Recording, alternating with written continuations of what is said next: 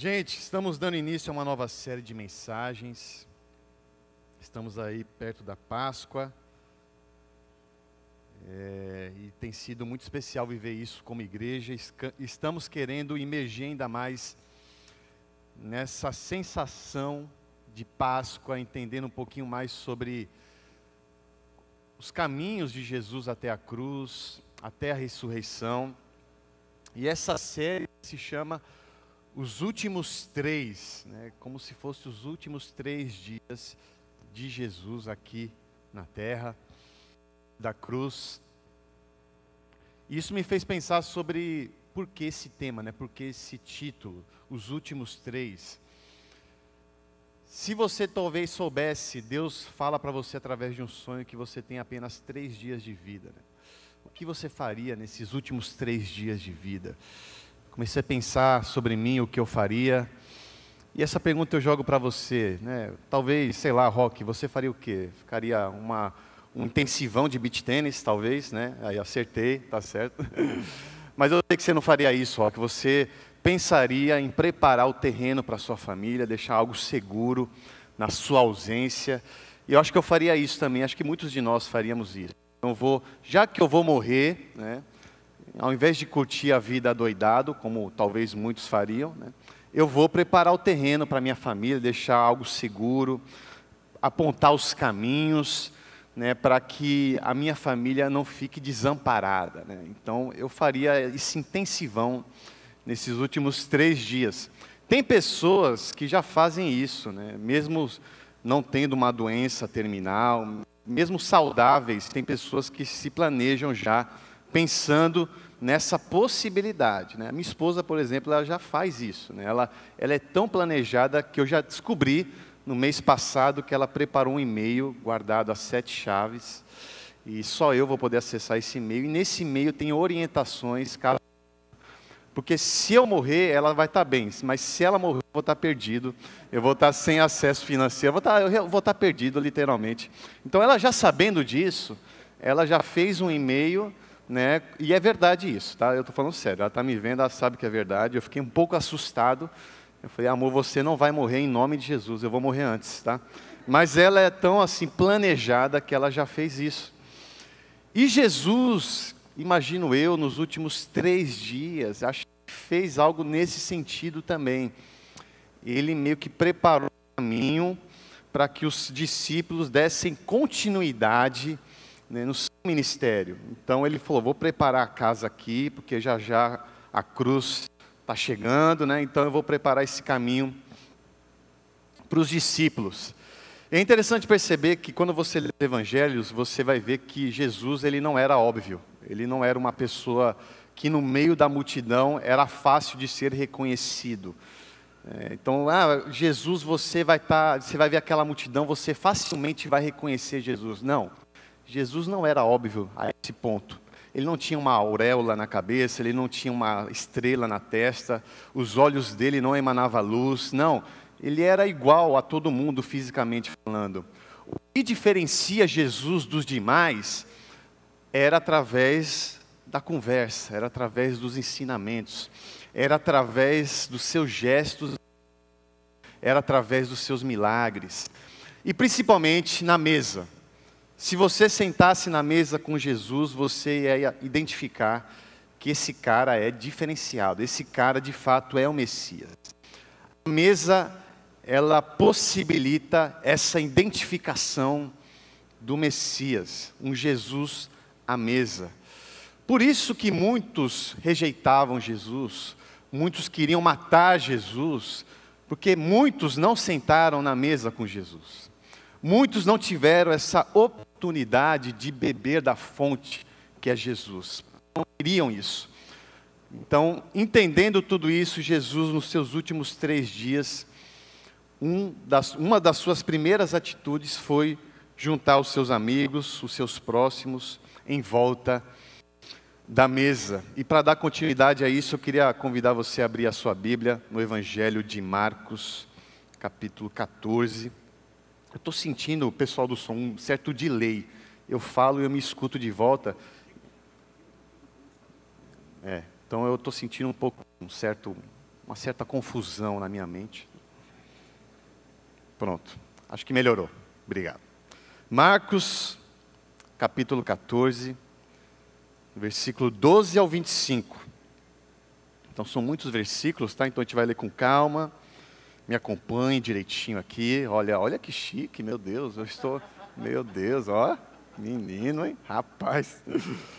É, Marcos capítulo 14, no versículo 12 ao 25. A ceia do Senhor. Né? Hoje teremos ceia, tá? Um spoilerzinho. No primeiro dia da festa dos pães sem fermento, quando se, quando se costumava sacrificar o cordeiro pascual, pascal, os discípulos de Jesus lhe perguntaram: Aonde queres que vamos e te preparemos a refeição da Páscoa? Então ele enviou dois de seus discípulos, dizendo-lhes: Entrem na cidade e um homem carregando um pote de água virá ao encontro de vocês. Sigam-no e digam ao dono da casa em que ele entrar. O mestre pergunta: Onde é o meu salão de hóspedes, no qual poderei comer a Páscoa com os meus discípulos? Ele lhes mostrará uma ampla sala, sala no andar superior, mobiliada e pronta. Façam ali os preparativos para nós. Os discípulos se retiraram, entraram na cidade e encontraram tudo com Jesus, como Jesus lhe tinha dito e prepararam a Páscoa. 17. Ao anoitecer, Jesus chegou com os doze. Quando estavam comendo, reclinados à mesa, Jesus disse: Digo-lhes que certamente um de vocês me trairá. Alguém que está comendo aqui nessa mesa comigo. 19. Eles ficaram tristes e, um por um, lhe disseram: Com certeza não sou eu. Afirmou Jesus: É um dos doze alguém que come comigo do mesmo prato. O filho do homem vai, como está escrito, a seu respeito. Mas ai daquele que trai o filho do homem, melhor lhe seria não haver nascido. Enquanto comiam, Jesus tomou o pão e deu graças, partiu e deu aos discípulos, dizendo: Tomem isso, esse é o meu corpo. Em seguida, tomou o cálice, deu graças, ofereceu aos discípulos e todos beberam. E lhes disse: Este é meu sangue da aliança, que é derramado em favor de muitos. Eu lhes afirmo que não beberei outra vez do fruto da videira até aquele dia em que beberei o vinho novo do reino de Deus. Amém? Vamos orar. Senhor Jesus, muito obrigado, Pai, por esse momento, muito obrigado por esse ajuntamento, muito obrigado por essa grande mesa no qual o Senhor está sentado nela. Muito obrigado porque o Senhor nos convidou para sentar nessa mesa, então que a sua palavra ela seja posta à mesa, Pai, que possamos beber e comer da sua palavra e que tudo que sai da minha boca seja um fluido do seu Santo Espírito para abençoar minha vida e a vida da minha família Ponte. É isso que eu te peço, agradeço em nome de Jesus e a Ponte diz: Amém.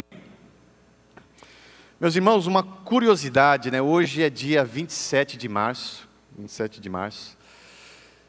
E daqui um mês, né, 27 de abril, se completa três anos né, que eu descobri um câncer. Né. Então, dia 27 de abril né, vai completar três anos do câncer que eu descobri de uma forma totalmente inusitada. Eu acho que todos, a maioria de vocês conhece a história, sabe um pouquinho como é que foi o processo. Através de um exame de rotina, né, totalmente singelo, inofensivo, eu acabei descobrindo um câncer, dois tumores malignos no meu testículo direito. Né? E esse foi um processo bem conturbado, assim, não esperava. E, mas em todo momento encontrei a mão de Deus, o cuidado de Deus no processo, durante todo esse processo. E nesses últimos três anos eu vivi muita coisa, eu experimentei muita coisa, eu aprendi muita coisa. Né? Por exemplo, nesses três anos né, eu consegui fazer um filho mesmo com a fábrica com defeito, né? Eu fiz um filho. E isso mostra e confirma ainda mais o cuidado de Deus na minha vida, entendendo que nada pode impedir a vontade de Deus. Né? Mas também aprendi muita coisa e colhi muitos frutos através desse câncer. Né? Esse câncer para mim ele foi um chacoalho, assim, ele foi meio que um se liga, digo. Né?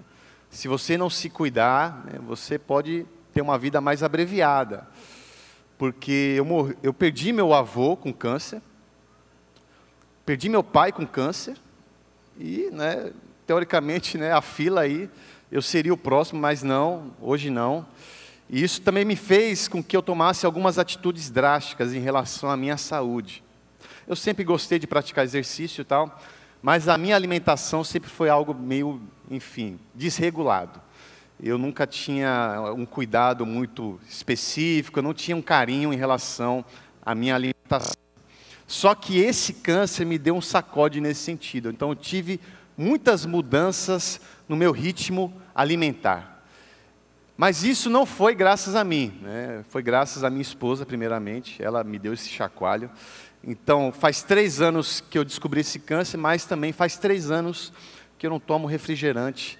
Faz três anos que eu não sei o sabor de uma coca gelada, trincando, descendo, rasgando na sua garganta. Eu não sei como é, como é que é bom isso, eu sei, eu estou me tremendo agora, tal, mas, enfim. Mas eu não sinto mais essa sensação já faz três anos. E também não sei mais o que é colocar açúcar no café. É, há três anos também que eu evito ao máximo usar micro-ondas. É, também não vou dizer que eu sou um exemplo, uma referência de vida saudável, não, né? Não vou aqui romantizar. Tem algumas coisas que eu dou uma escorregadinha, alguns deslizes, mas eu melhorei muita coisa. Eu acho que minha esposa está me vendo, está orgulhosa de mim, tal. Mas o que me fez tomar essas atitudes, primeiro, como eu disse, né, foi a minha esposa, e segundo, uma pessoa muito inusitada, que nem faz parte do meu vínculo, da minha caminhada, na minha rotina, que foi um professor meu, né, na época que eu descobri o câncer, eu estava fazendo um curso, um, e um dos professores, que é um senhor de setenta e poucos anos, ele é bispo anglicano, e se chama Dom Sebastião Gameleira. Né, ele foi meu professor nesse curso, e quando ele soube da minha doença, que eu estava enfrentando o câncer, ele ficou muito sensibilizado, ele se aproximou de mim e meio que ele se tornou como se fosse um pai assim espiritual, assim, me cuidando. E ele ficou de fato bem apegado assim, sabe a mim, de tipo preocupado demais. E depois que eu fiz a cirurgia, tal, e deu tudo certo, estava me recuperando, ele marcou um jantar na casa dele, eu, a minha esposa e ele com a esposa dele. Ele foi, o início da caminhada dele ministerial foi através da Igreja Católica. E ele fez mestrado em Roma em teologia. Só que ele deixou o catolicismo e se tornou um bispo anglicano. Eu falei: "Por quê? Você deixou de ser católico?" Porque eu conheci a minha esposa e mudei de ideia. E eu quero agora eu mudei a minha, a minha, a minha, o meu rumo ministerial e foi bem interessante ele contando um pouco sobre a jornada dele. Só que nessa mesa que ele promoveu, esse encontro, esse jantar que ele preparou para mim e para minha esposa, foi uma aula. Né? Ele ministrou uma aula sobre alimentação. E aquilo eu não esqueço, aquele encontro, aquele momento que Jesus proporcionou para nós na mesa. Em poucas palavras, o que ele disse para mim, ele falou que a alimentação sim pode ser algo espiritual. A alimentação, sim, é algo sagrado. Né? Você pode manifestar Jesus através da sua alimentação. E até falou algumas coisas que me geraram algum, né? Falei, falou, ó, eu desconfio de alguns pastores que pregam bem, né, que, que têm uma, uma atividade na igreja muito dinâmica, que dão boas aulas, mas que são desregulados em suas taxas taxas de saúde, né? glicose alta, propenso a diabetes. Eu desconfio desse tipo de pastor, porque aquilo que você coloca no seu corpo diz muito sobre a sua vida espiritual também. O seu ritmo alimentar também diz sobre a sua vida espiritual. Alimento espiritual não é apenas oração, leitura da Bíblia, cultuar a Deus, também é mas também comida pode ser uma alimentação espiritual. E aquilo me chamou a atenção, me fez com que eu tomasse algumas atitudes e concordasse com isso, de que a nossa alimentação, sim, de certa forma, pode transparecer Jesus.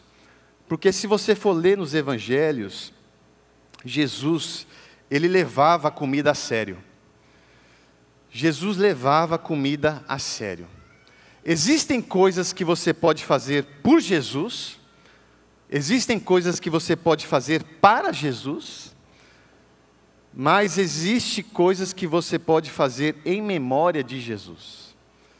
Fazer coisas por Jesus é você representar esse Jesus através de gestos, atitudes, ajudando o próximo. Você está representando Cristo nesses atos. Fazer coisas para Jesus é a nossa adoração que entregamos a Ele, a nossa devoção.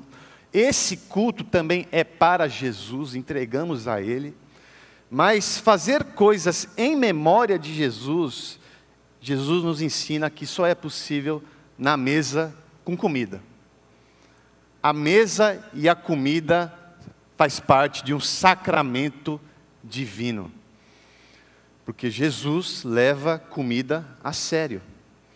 E se você for ler os evangelhos, você vai encontrar tempero e vários tipos de comida né, quando você for se deleitar nesses evangelhos. Você vai ver várias comidas. Né? O primeiro milagre de Jesus foi envolvendo comida. Jesus transformando água em vinho.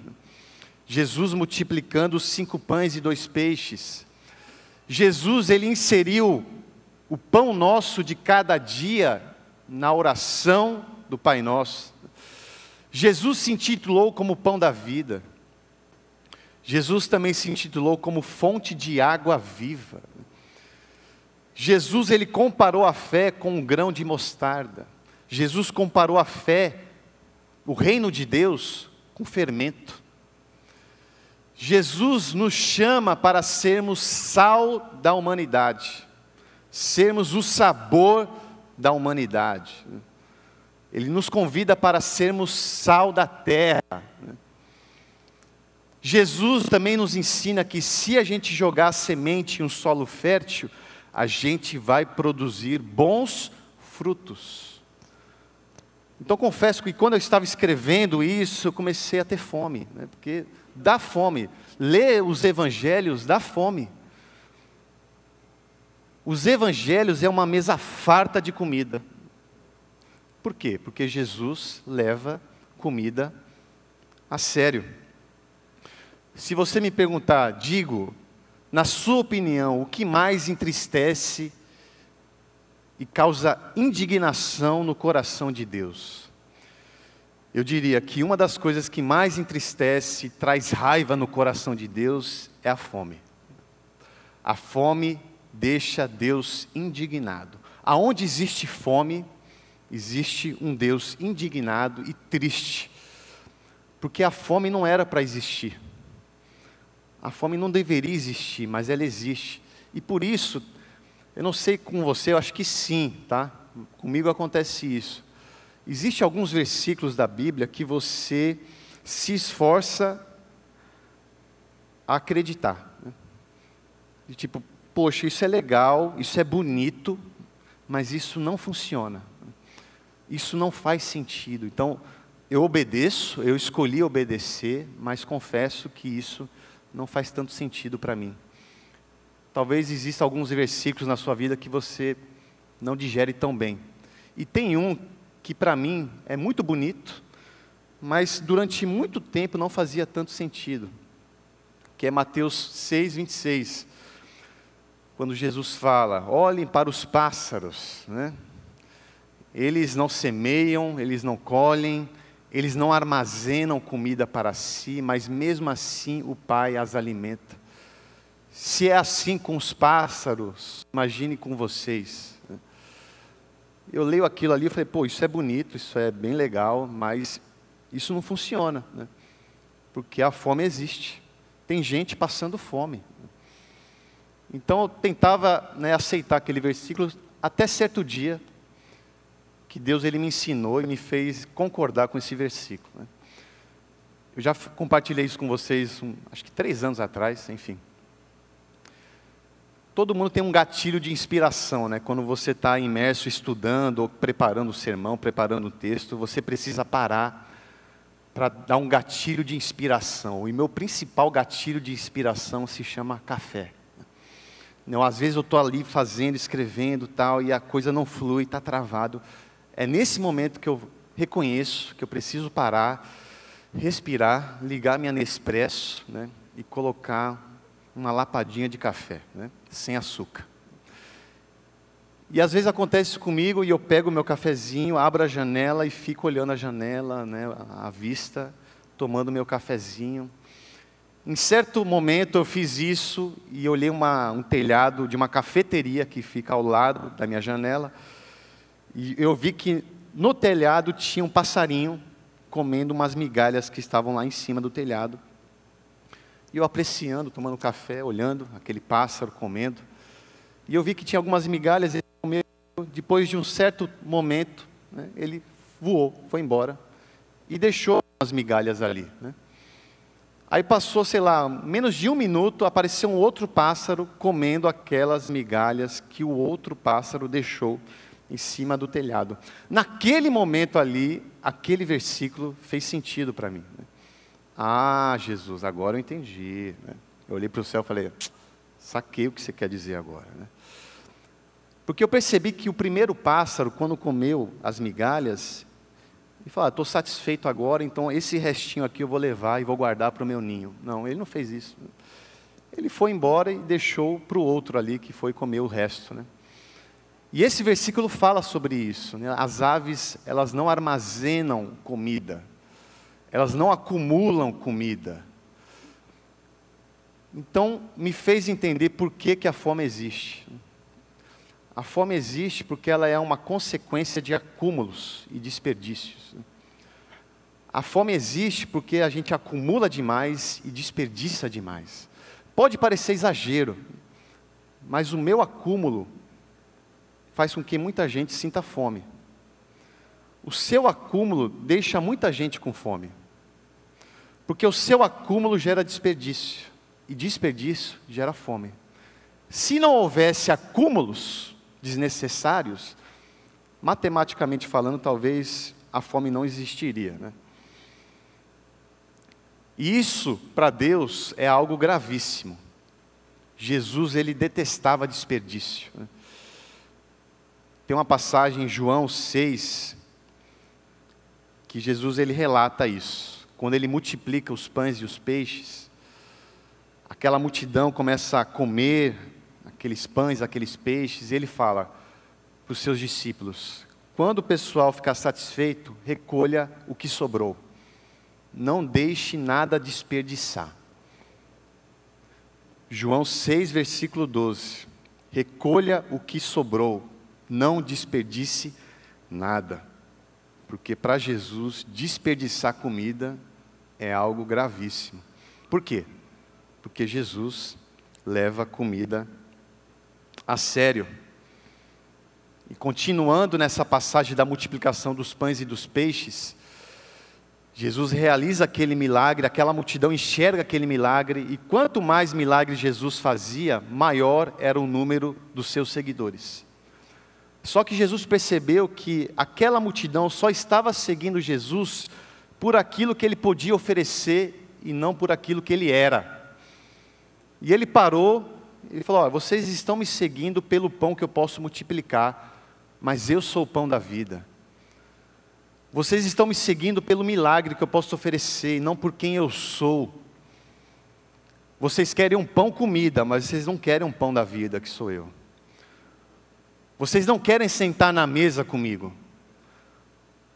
Vocês não querem ter um relacionamento comigo, vocês querem apenas me consumir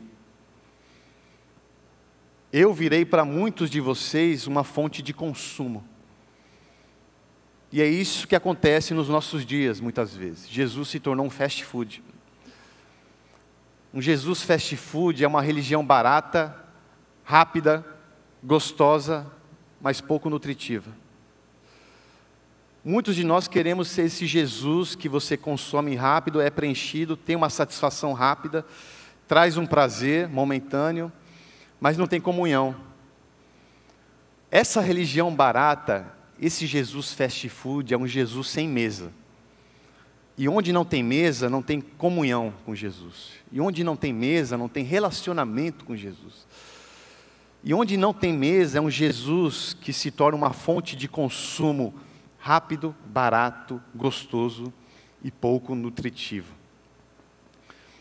Porque Jesus, ele leva a comida a sério, mas também ele leva a mesa a sério.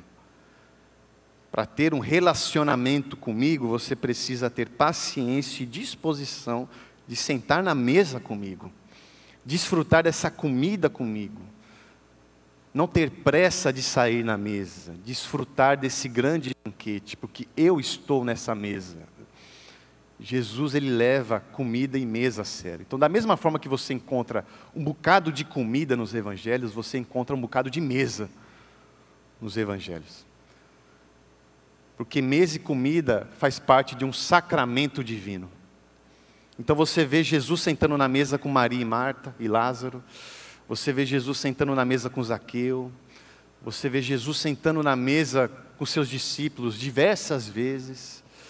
Você vê Jesus sentando na mesa com os discípulos de Emaús, no qual Jesus se revelou através do partir do pão. Você vê Jesus sentando na mesa com publicanos e pecadores. Você vê Jesus sentando na mesa até mesmo com fariseus. Jesus sentou na mesa com seus inimigos também. Isso me fez pensar que a mesa, ela é uma ferramenta que proporciona momentos inesquecíveis. E eu comecei a pensar momentos inesquecíveis que eu vivi em volta da mesa. E eu pontuei alguns aqui. Eu lembro que em 2004, eu, menino, paulistano, corintiano, sofredor, estava lá nos meus 17 anos, 16 anos. Meu pai chamou toda a minha família para sentar na mesa da cozinha e ele disse: Ano que vem nós vamos para Recife. Eu lembro dessa cena, eu lembro do desespero dessa cena, eu lembro da minha não aceitação naquela mesa. Mas ele disse: Nós vamos para Recife. Aquele momento para mim foi inesquecível. Da mesma forma também que em 2012, em volta da mesa, estava eu, Bruna, meu sogro e minha sogra, e nessa mesa, naquele dia, eu pedi Bruna em casamento. E eu lembro que meu, meu sogro, ele é tricolor doente, e eu, para agradar ele, para não ter perigo de ele falar não, eu vesti a camisa do, do, do Santa Cruz. Eu me passei por essa situação é, vergonhosa. Né? E eu sogro, olha, olha como eu estou me rejeitando, olha, olha a situação que eu estou, aceite. Né?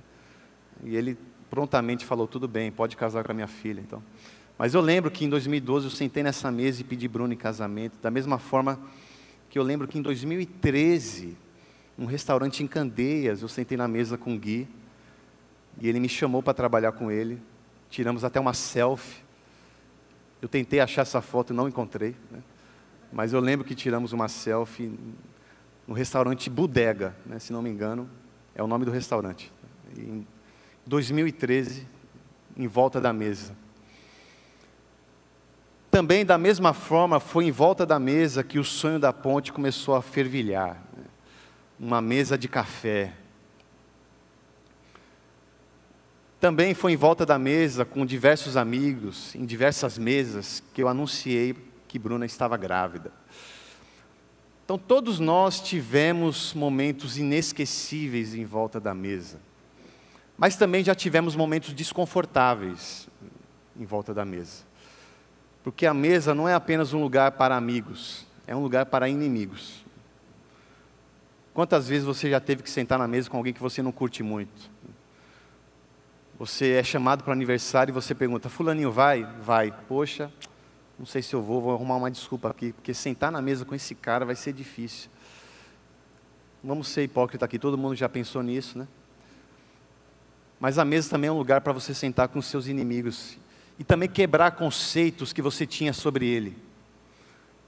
Porque vários momentos eu sentei com uma pessoa que eu não curtia muito e aquele conceito que eu tinha sobre ela foi quebrado, porque eu sentei na mesa e conversei com essa pessoa. Então a mesa é um lugar inesquecível, a mesa é um lugar desconfortável, mas a mesa também é um lugar de reconciliação. Quantas vezes você teve que se reconciliar com uma pessoa, perdoar uma pessoa, pedir perdão para uma pessoa em volta da mesa? Então a mesa é um lugar de encontro, a mesa é um lugar de confronto, a mesa é um lugar de conforto e desconforto. A mesa é um lugar de reconciliação e a mesa é um lugar de perdão. Por isso que Jesus leva a mesa a sério. Né? Entendendo tudo isso, Jesus, quando ele chama os seus, sabendo que o seu fim estava próximo, ele fez questão de sentar na mesa com eles. Só que ele não chamou apenas os seus mais chegados, os seus amigões, os, aqueles próximos. Não, ele chamou aquele também que ia trair ele. Jesus chamou Judas para sentar na mesa com ele. Jesus, sabendo que, Jesus, que Judas ia trair, mesmo assim, ele o convidou para sentar na mesa com ele. E é da mesma forma conosco. Jesus, sabendo dos nossos impulsos de rebeldia e traição, sabendo que diariamente, sem perceber, a gente trai esse Jesus, mas mesmo assim, ele nos convida para sentarmos na mesa. Porque a mesa é um lugar de comunhão, a mesa é um lugar de reconciliação, a mesa é um lugar de perdão. Então Jesus olha para mim e para você e fala: Olha, eu sei que você não merece estar aqui, mas eu quero que você sente aqui comigo. Eu sei que muitas vezes você não tem disposição de sentar nessa mesa, mas eu quero que você sente nessa mesa comigo. Eu te convido para você sentar comigo nessa mesa. E sentar na mesa com Jesus não é por conta das suas virtudes, não é por conta dos seus méritos. Você senta na mesa com Jesus porque Ele te perdoa. Ele preparou uma refeição e um banquete de comunhão e de perdão. Então, se eu e você temos essa possibilidade de sentar na mesa com Jesus, não é porque somos filhos escolhidos, amados e preferidos do papai, não é porque Ele nos perdoa. Porque diariamente, sem perceber, temos impulsos e pensamentos de traições contra esse Jesus. E Ele quer que você sente na mesa com Ele. Só que Judas, mesmo assim, ele não quis ficar na mesa. Mais para frente você vai perceber que ele decidiu sair daquela mesa, porque ele quis dar prosseguimento ao seu plano de traição. Judas saiu da mesa não porque ele foi expulso, saiu da mesa porque ele quis. E você percebe que momentos depois, não só Judas traiu Jesus, Pedro e tantos outros que estavam na mesa, de certa forma também traiu Jesus. Mas o único que não quis receber a comunhão e o perdão foi Judas porque ele escolheu dar continuidade ao seu plano de traição. Ele preferiu consumir e vender Jesus do que ter um relacionamento com Ele. Muitas vezes a gente é que nem Judas, a gente prefere sair da mesa, a gente prefere não cear com Jesus, seja por medo, seja por culpa, seja por vergonha, seja por um sentimento de demérito mas a gente acaba não se sentindo digno de sentar na mesa com Jesus. Mas esse Jesus insiste diariamente para que a gente volte na mesa com Ele. E a minha oração, porque eu quero diariamente comer desse pão ensanguentado que Jesus oferece para mim. Porque toda vez que eu tento fugir dessa mesa, existe uma mão furada, ensanguentada, com um pedaço de pão na mão me chamando para cear com Ele novamente. E eu quero ter essa disposição diária de comer esse pão encharcado de sangue que eu causei. O sangue que eu causei em Jesus é o mesmo sangue que me lava dos pecados, é o mesmo sangue que me traz restauração, é o mesmo sangue que traz reconciliação, e é o mesmo sangue que traz perdão. O sangue que eu causei é o sangue que me perdoa. Por isso que Jesus ele oferece esse banquete e estende a mão com um pão encharcado de sangue, que é o seu corpo ensanguentado naquela cruz. Então, nesse momento, eu queria que você tivesse essa coragem, essa disposição de dar um passo em direção à mesa. Você se acostumou de estar fora dela, de não conviver com ela. Você encontra um Jesus distante, porque na verdade Jesus está na mesa te esperando e você não quer ir até a mesa. Mas nesse momento, essa mão está te chamando de volta. Quer que você coma desse pão encharcado. Não sei, talvez, quais são as mesas que você precisa sentar nos, nas próximas semanas. Eu não sei quem você precisa convidar para sentar na mesa com você, para trazer uma oportunidade de recuperação. Talvez você precisa perdoar, talvez você precisa receber perdão. Talvez você precisa promover alguns encontros para representar esse Jesus na mesa. Eu não sei quais são os motivos, mas eu sei que Jesus está te chamando de volta sentar nessa mesa. E nesse momento a gente vai participar dessa grande ceia, dessa grande mesa. Como diz um pastor amigo nosso de Portugal, a igreja deve ser a mesa da cidade. Então que as pessoas que entram aqui, elas possam ter se sentir bem-vindas ao ponto de sentar nessa mesa de Jesus receber o seu perdão, está disposto a ser restaurado por esse sangue que a gente derramou.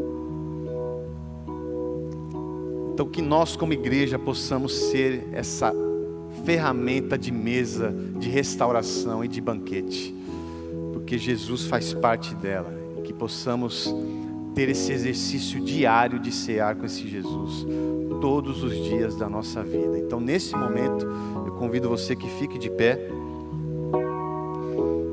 gente vai cantar essa canção e durante essa canção a gente vai preparar esse grande banquete.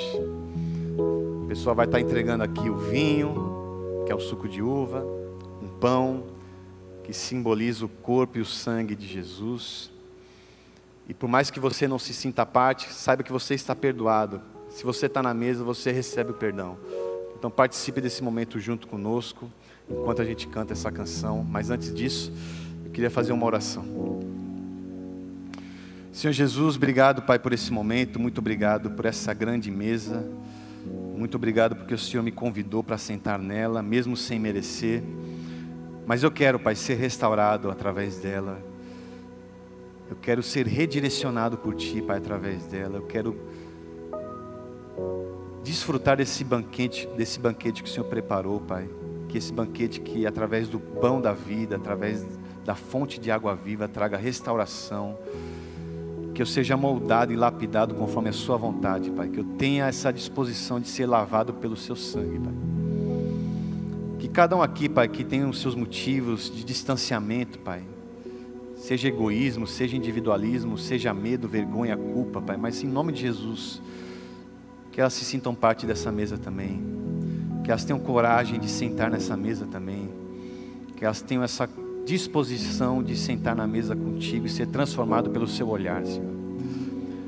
Porque só é possível reconhecer o Jesus Cristo sentado na mesa com Ele.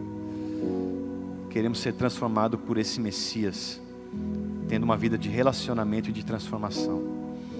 É isso que eu te peço e agradeço em nome de Jesus. Amém.